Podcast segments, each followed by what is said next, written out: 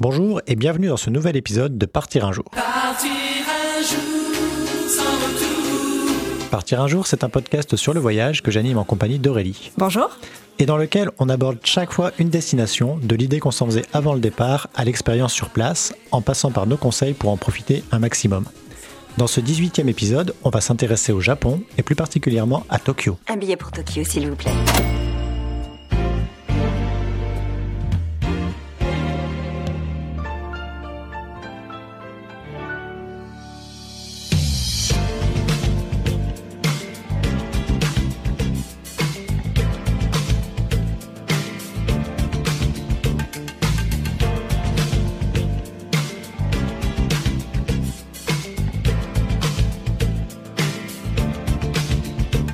À Tokyo, la plus grande ville du monde. Pour beaucoup de voyageurs, l'immense métropole est la première rencontre avec le Japon. Si Tokyo impressionne par sa taille et renvoie l'image d'une ville d'affaires vivant à toute allure, elle renferme en réalité énormément de richesses. Les guides voyage conseillent d'ailleurs régulièrement d'y passer au moins une petite semaine, ce que nous avons fait. Et du coup, Tokyo, c'était bien? Ben oui, c'était très bien. Au départ, moi j'avais un peu peur du côté mégalopole de Tokyo, mais finalement, bah, on, on ne s'y est jamais perdu. Bon, c'est vrai qu'on avait le GPS, ça nous a bien aidé, mais même sans ça, on se repère dans Tokyo en la découpant par quartier, et je crois que même avec une simple carte, on aurait toujours trouvé notre chemin. Au pire, un Tokyoïte nous l'aurait indiqué, comme ça a été le cas quand on a pris le métro pour la première fois et qu'on cherchait la direction à prendre. Pour le reste, l'image que j'avais de Tokyo correspondait à peu près à ce qu'on voit dans Lost in Translation, c'est-à-dire que c'était un peu limité. En pratique, c'est difficile de résumer Tokyo en quelques mots, parce qu'il y a beaucoup d'ambiances différentes selon le quartier où on va, mais en même temps, bah, ça résume bien le Japon de manière générale. C'est une ville aux multiples facettes, euh, où on peut passer d'un sanctuaire comme celui du Meiji Jingu, désolé pour la prononciation, où on ne voit même plus les gratte-ciel autour de soi, aux rues hyper fréquentées de Shibuya par exemple. Ou aller au temple de Sensoji, mon coup de cœur, avant d'aller faire un tour aux bornes d'arcade d'Akihabara, le quartier bien connu des technophiles. Donc c'est juste incroyable en fait. C'est avoir la possibilité de toujours voir quelque chose de nouveau, d'être dépaysé, même après deux semaines au Japon. Oui, moi aussi, j'ai vraiment tout aimé à Tokyo. J'ai découvert une ville incroyable, pleine de vie et dans laquelle on se sent bien. On en avait parlé dans l'épisode précédent, mais les rues sont propres et sécures, et on se rend pas compte, mais ça influe vraiment sur le ressenti de la ville quand on y est. Moi, je pense que le moment que j'ai préféré à Tokyo, ça a été quand on est monté au sommet de la Tokyo Tower. On pensait vraiment qu'elle était fermée et euh, en se promenant euh, pas loin, on a vu que les ascenseurs montaient, donc on a été jeter un coup d'œil. Euh, c'était vraiment une bonne idée parce que c'était finalement ouvert. On est monté et euh, c'était justement l'heure du coucher du soleil, donc on a vu Tokyo s'embraser sous nos yeux. C'était vraiment magique. En plus, vue dégagée sur le mont Fuji, donc c'était la totale. Gros coup de cœur et gros coup de chance. Mais au-delà de ce gros coup de cœur, j'ai aussi beaucoup aimé le sanctuaire Meiji. C'était assez incroyable de se retrouver en pleine forêt au cœur de la ville. Et le tori à l'entrée, immense en bois brut, était juste incroyable. Dans un tout autre style, moi j'ai aussi beaucoup aimé l'après-midi qu'on a passé à Odaiba. C'est l'île artificielle dans le port de Tokyo. On s'est promené dans les centres commerciaux qui sont gigantesques, et même il y en a certains qui n'ont rien à envier au casino de Las Vegas en termes de décor. On a mangé des pancakes japonais qui sont juste super épais, et on a vu le Gundam géant qui s'anime au son de Tony Truant du générique de la série animée.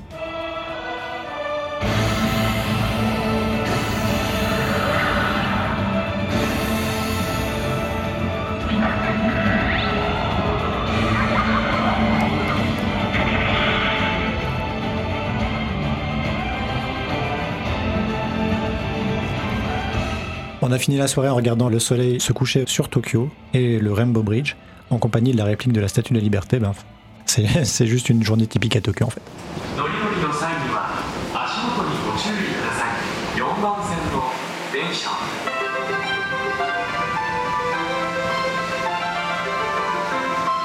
D'habitude, on aborde également ce qui nous a plus déçus sur la destination. Alors forcément, pour nous, la grosse déception à Tokyo, ça a été la fermeture des musées, surtout le musée Ghibli que j'attendais avec beaucoup d'impatience, mais aussi le Team Lab Borderless à Odaiba que j'aurais vraiment été voir. Il s'agit d'un musée connu pour ses installations artistiques immersives.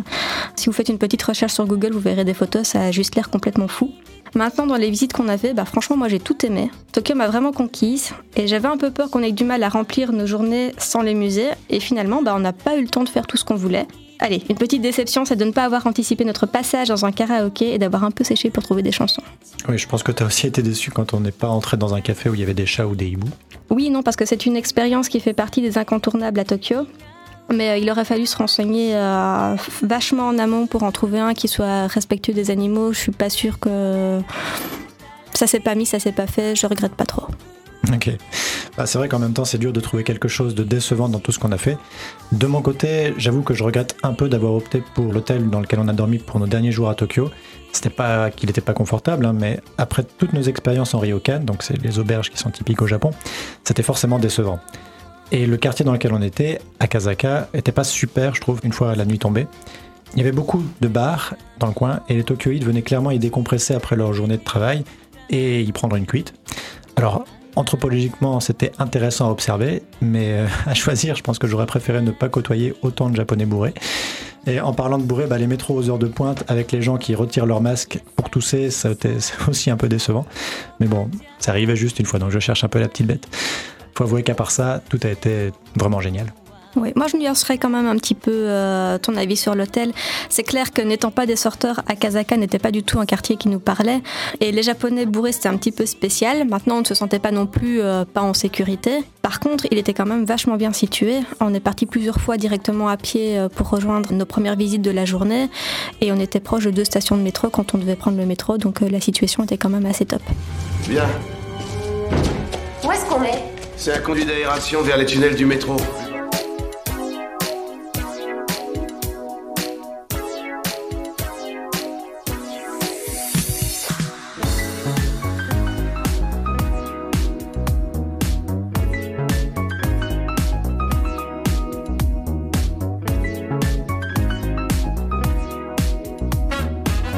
Dans chaque épisode, nous allons partager avec vous nos suggestions de visite. C'est ici qu'on va énoncer plein de noms en japonais qui ne vous diront peut-être rien à première vue, mais il y aura toujours des points de repère qui devraient vous permettre de vous y retrouver. Donc forcément, Covid oblige, pas de musée dans les suggestions, vu que ces derniers étaient tous fermés. Mais comme on l'a dit, on a largement trouvé de quoi en prendre plein les yeux. Donc une chouette façon de commencer la découverte de Tokyo est de faire un tour du côté de Shibuya. Shibuya, c'est le célèbre passage pour piétons qu'on voit régulièrement dans les images du Japon. Quand le feu passe au vert, c'est l'entièreté du carrefour qui est bloquée. On peut ainsi traverser chacune des cinq rues qui forment l'intersection, mais aussi parcourir le carrefour en diagonale. Alors en quelques chiffres, Shibuya, c'est 2,4 millions de personnes qui traversent la place tous les jours et aux heures de pointe, ce ne sont pas moins de 2500 personnes qui franchissent les rues à chaque feu vert. Nous nous y étions en journée, en semaine et en pleine crise sanitaire, donc loin de ces records astronomiques, mais c'était déjà bien impressionnant, cette foule de personnes qui se rassemblent petit à petit quand le feu est rouge et qui s'élancent vers vous une fois que le feu passe au vert. Si vous voulez profiter de la vue sur le carrefour, vous pouvez monter au Starbucks qu'on a fait. Oui, c'est un point de vue qui est bien connu et qui est recommandé par tous les guides de voyage, mais c'est vraiment là que c'est le plus pratique. En fait, on est au deuxième ou au troisième étage, je pense, et donc on a une vue plongeante sur le carrefour. Si vous êtes sur place le week-end, allez faire un tour du côté de Harajuku, quartier haut en couleur de Tokyo. Vous pourrez admirer des tenues excentriques et pourquoi pas vous en acheter une. Mais même pour une simple promenade, les écrans publicitaires géants vous accompagnent avec le son à fond, toute une ambiance. Quand ce n'est pas les camions publicitaires vantant les derniers groupes de musique qui déambulent dans les rues avec leurs sonos à fond. Bref, on en prend plein les yeux et les oreilles.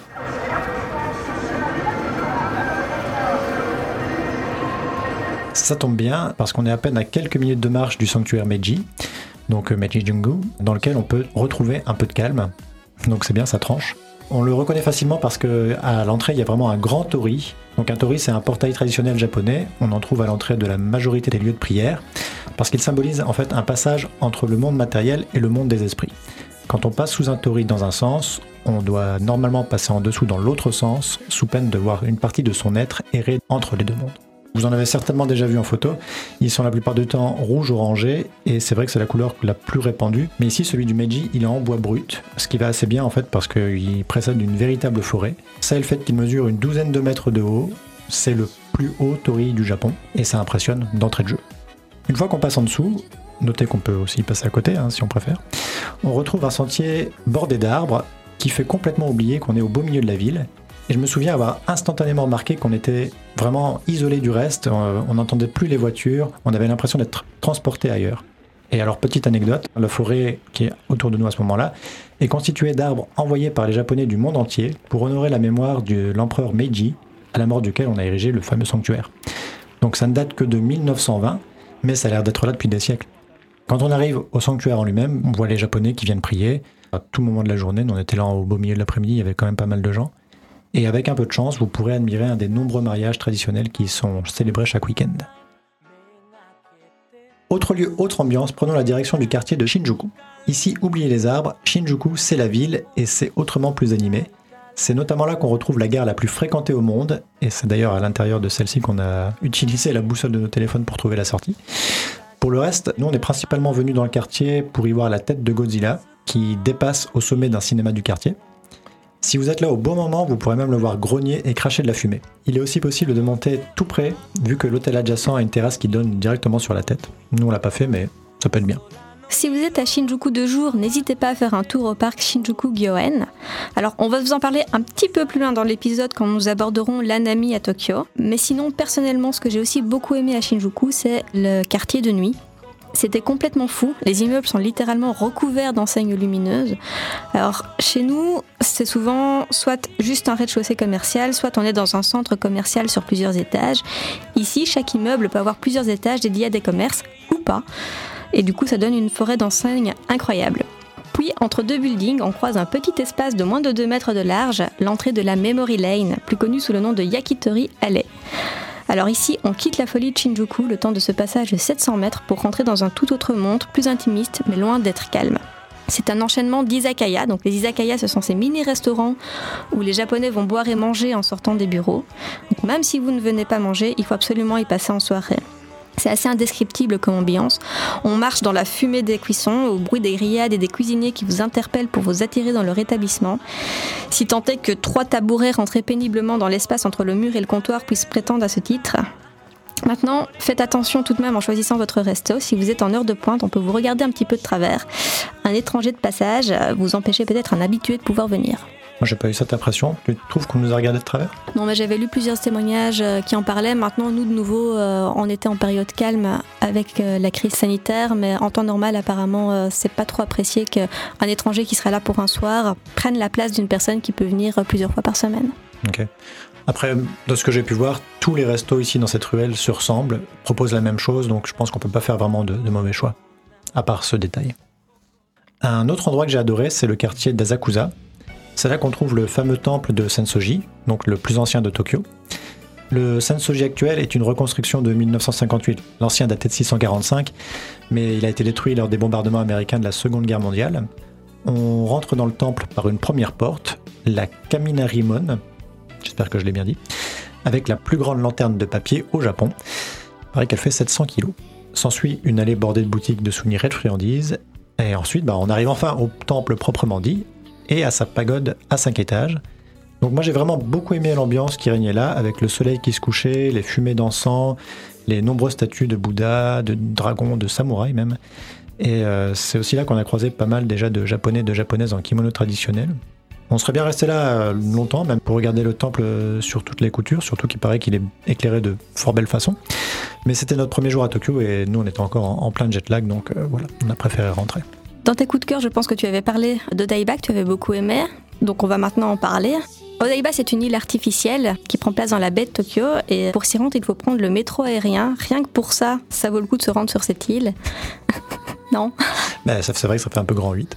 La vue du métro sur les gratte-ciels de Tokyo, le Rainbow Bridge qui se rapproche et euh, Odaiba dans le lointain, enfin, moi j'ai bien aimé.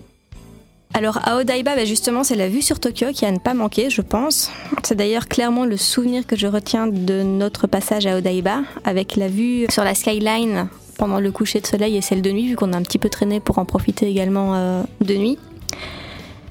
Et c'est justement en attendant que la nuit tombe qu'on en a profité pour se promener un peu dans les centres commerciaux voisins. Donc euh, c'est vrai que c'est assez fou ce qu'on peut trouver entre celui qui recrée une nuit italienne en trompe-l'œil et celui où on a demandé notre chemin à un androïde. C'était assez fun. Oui, l'Android était là pour la préparation des Jeux Olympiques, mais je pense pas qu'il soit tout le temps là. Peut-être pas. Maintenant, je sais qu'à Tokyo, on peut en croiser régulièrement, que ce soit aux accueils des hôtels notamment. Donc, euh, je ne serais pas étonnée qu'ils le laissent là euh, de façon permanente. Et bien sûr, la visite insolite, c'était le robot Gundam géant de 20 mètres de haut qui fait une mini-animation plusieurs fois par jour et qu'on a été voir. Unicorn Gundam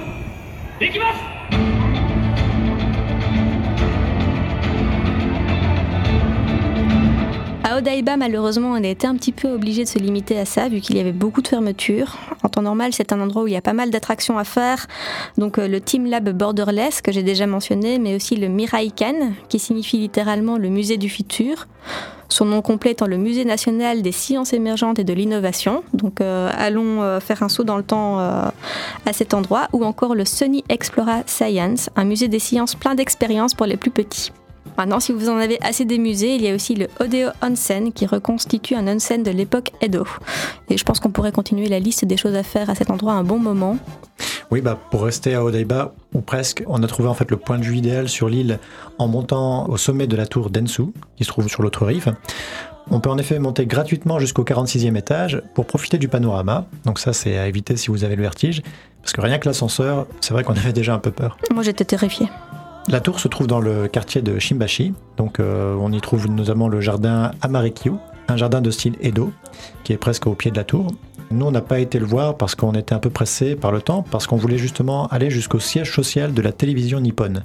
Donc c'est pas le bâtiment lui-même qui nous intéressait, mais ce qu'on trouve sur sa façade, à savoir une horloge Ghibli géante. Elle a été conçue par Miyazaki lui-même et elle s'anime 4 fois par jour, voire 5 fois les week-ends. Si vous voulez la voir, renseignez-vous sur les horaires et prévoyez d'arriver un peu avant l'heure parce que déjà il faut pouvoir la trouver. Et ensuite l'animation commence un peu avant.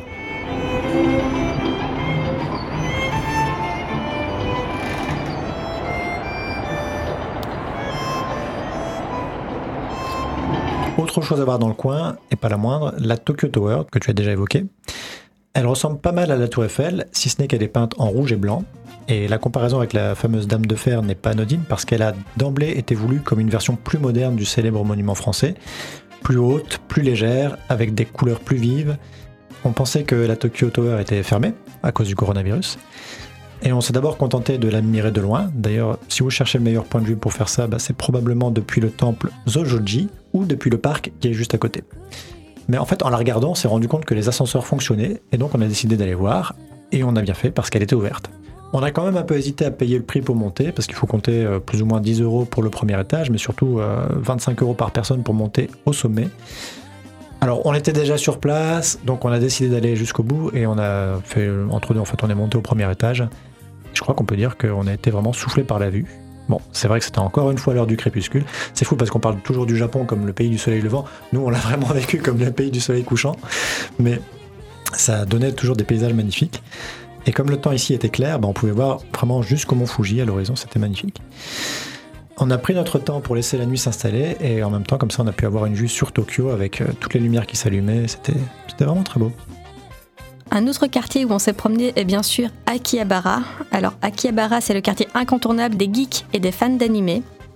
Et c'est vrai que dès qu'on arrive, le ton est donné. Il y a des affiches géantes sur les buildings qui représentent des personnages de manga. On trouve des enchaînements de centaines de gachapon dans les rues. Et C'est quoi un gachapon? Alors un gachapon, c'est ces fameuses machines qui donnent une surprise contre quelques pièces. On en trouve un peu partout au Japon sur plein de thèmes différents. Et évidemment, à Akihabara, ce sont les mangas qui sont à l'honneur. Entre tout cela, on trouve aussi des game centers et autres magasins dédiés aux jeux vidéo qui ont pignon sur rue. Mais nous, notre premier arrêt fut dans un autre registre. Nous sommes allés donner de la voix dans un karaoké. Donc si vous ne savez pas, les karaokés japonais n'ont rien à voir avec ce qu'on trouve habituellement en Europe. Ici, tout se passe en privé. On loue une petite salle insonorisée à l'heure et il n'y a que vous et vos amis pour entendre vos fausses notes.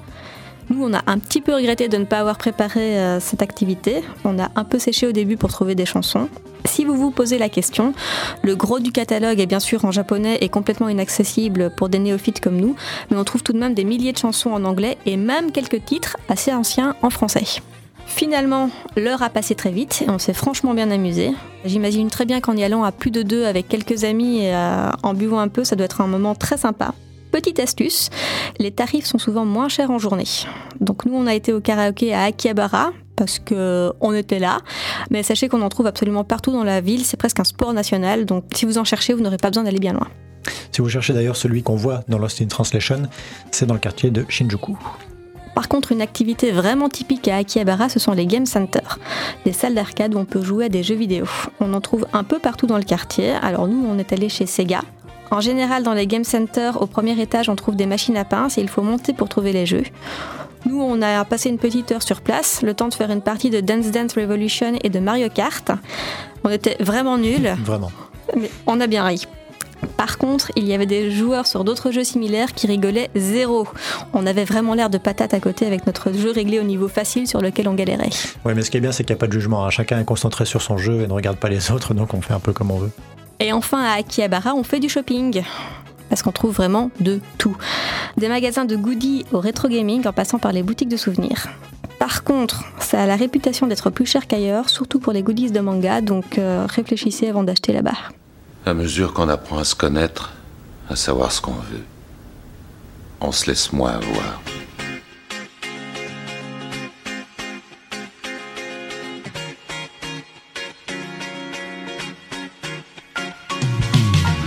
Il nous reste à parler de l'anami à Tokyo. Donc l'anami, c'est un mot qui signifie littéralement regarder les fleurs, et en particulier celles des cerisiers japonais, les sakura. C'est vraiment un événement à part entière au Japon. Dès les premiers jours du printemps, on trouve plein de références aux fleurs de cerisier un peu partout, notamment dans les magasins, dans les rues, dans les cafés. Ouais, j'ai pu goûter une boisson aromatisée au Starbucks de Shibuya et c'était vraiment très chimique, mais euh, je ne le regrette pas. Et ben nous, en étant là fin mars, on était à Tokyo pile au bon moment pour en profiter, et on a donc fait deux visites exprès pour voir les fleurs de cerisier. Je pense même que tu aurais voulu qu'on en fasse plus si on avait le temps. Nous, on s'est contenté d'aller au parc de Shinjuku et au cimetière de Yanaka. Le parc de Shinjuku, c'était notre première visite pour voir les cerisiers. Le Shinjuku Gyoen est en réalité le jardin impérial et c'est un spot très connu pour venir voir l'anami. Donc il y a un petit prix d'entrée pour rentrer dans le parc d'environ 2 euros. À voir si vous pensez que ça vaut le coup. Donc je pense que si vous êtes sur place au printemps pendant l'anami ou en automne pendant la période où les arbres sont colorés, je pense que ça vaut largement le coup. Maintenant en dehors, à vous de juger. Pourquoi ça vaut le coup? C'est surtout parce que en ayant un prix d'entrée, le parc de fait ne s'adresse pas à tout le monde. Il y a plein d'autres parcs à Tokyo qui sont gratuits et dans lesquels forcément on trouve beaucoup beaucoup de monde. Il y a peut-être un peu moins de monde dans celui-là vu que l'entrée est payante.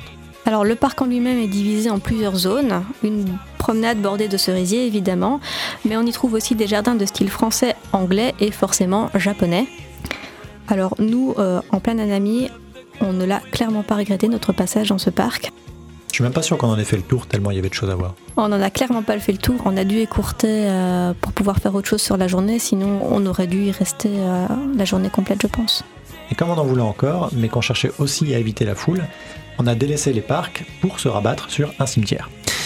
Pour nous, ça faisait d'une pierre deux coups, hein, puisqu'on voulait aussi voir à quoi ça pouvait ressembler un cimetière japonais, et donc on a jeté notre dévolu sur le cimetière de Yanaka. Personnellement, j'ai été un peu déçu par le cimetière, parce que je m'attendais à plus de fantaisie au niveau des tombes, en tout cas des choses plus originales, alors qu'elles étaient finalement assez classiques. Oui, c'est pas comme chez nous, on peut trouver des mausolées euh, sculptés qui rivalisent d'extravagance. Au Japon, toutes les tombes se ressemblent finalement, on n'a pas de variété.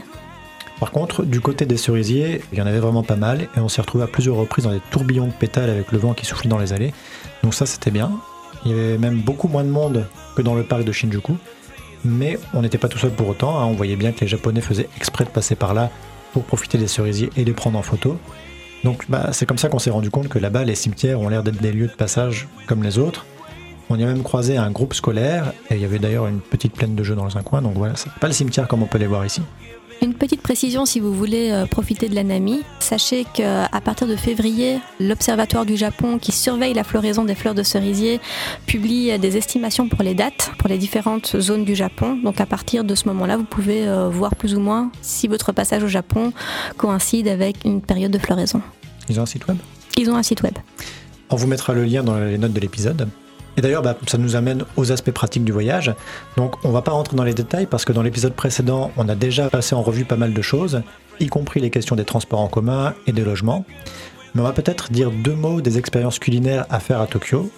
Donc, on a déjà évoqué la yakitori allée, où il faut forcément manger des yakitori, qui sont des pièces de viande passées au barbecue, des brochettes. On peut en manger ailleurs, mais l'ambiance de l'allée ajoute beaucoup à l'expérience. Et alors du côté du sucré, on a goûté deux pâtisseries assez typiques, hein, donc euh, les fluffy pancakes et les toasts garnis. Donc ce qu'on appelle les fluffy pancakes, ce sont des pancakes très épais et donc pas très légers d'après moi. Ils sont faits en ajoutant des blancs en neige dans la pâte et en les cuisant tout doucement en rajoutant la pâte au fur et à mesure jusqu'à obtenir des crêpes de 5 bons centimètres de haut. Comme n'importe quelle crêpe, on peut ajouter la garniture de son choix dessus, hein, du caramel, de la glace, des pommes, euh, bref, ça cale. Et alors, euh, les toasts garnis, bah, ça cale aussi, puisque ce sont des blocs de pain de mie évidés et remplis de diverses garnitures, hein, donc de la glace, des fruits, du chocolat. Et les parois sont toujours tartinées de miel en plus. ce qui explique qu'on les appelle des honnêtos. Moi, je suis quand même assez fier de pouvoir dire que j'en ai quasiment mangé un entier, moi tout seul, quand la table d'à côté s'en partageait un à quatre. Monsieur le vieux monsieur, vous n'auriez rien à manger. Je meurs de faim.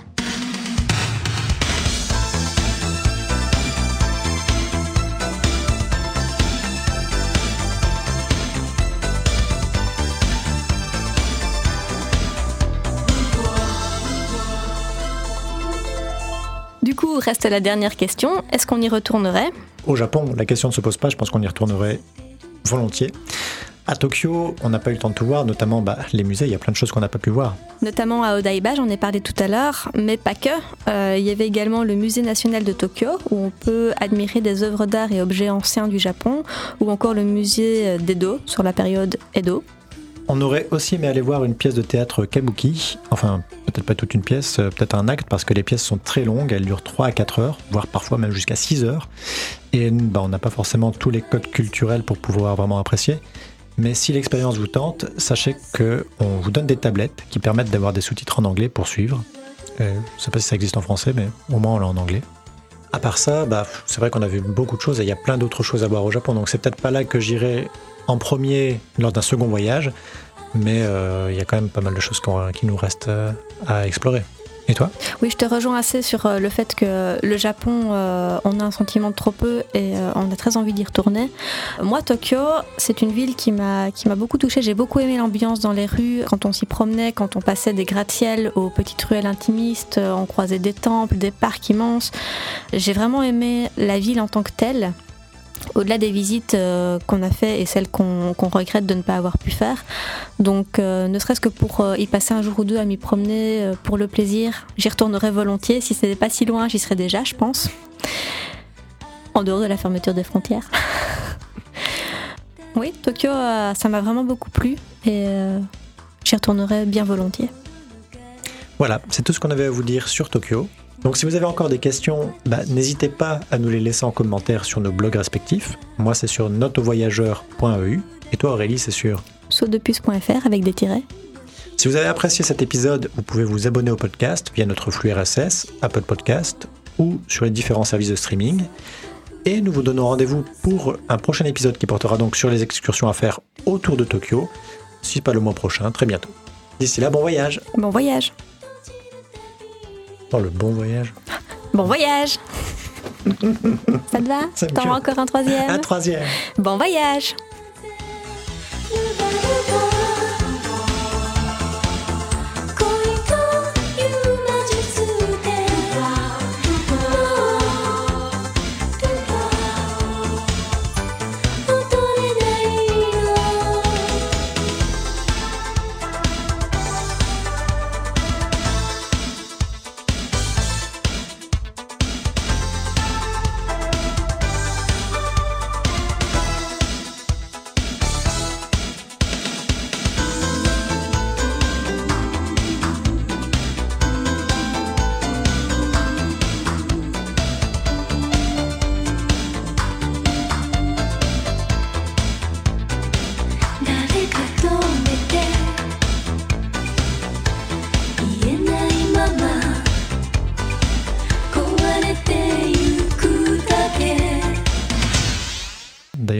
Vous cherchez le meilleur point de vue pour faire ça, bah, c'est probablement depuis le temple Zoyoji.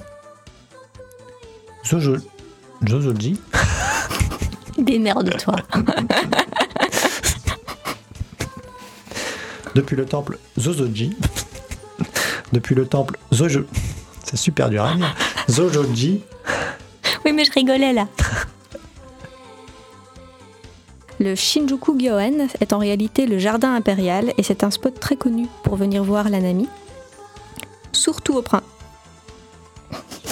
Ben oui, surtout au printemps. Parce qu'aller voir l'anami en automne, ça se fait quand même moins. hein. Ouais, ouais, peut-être, je sais pas, faudrait essayer.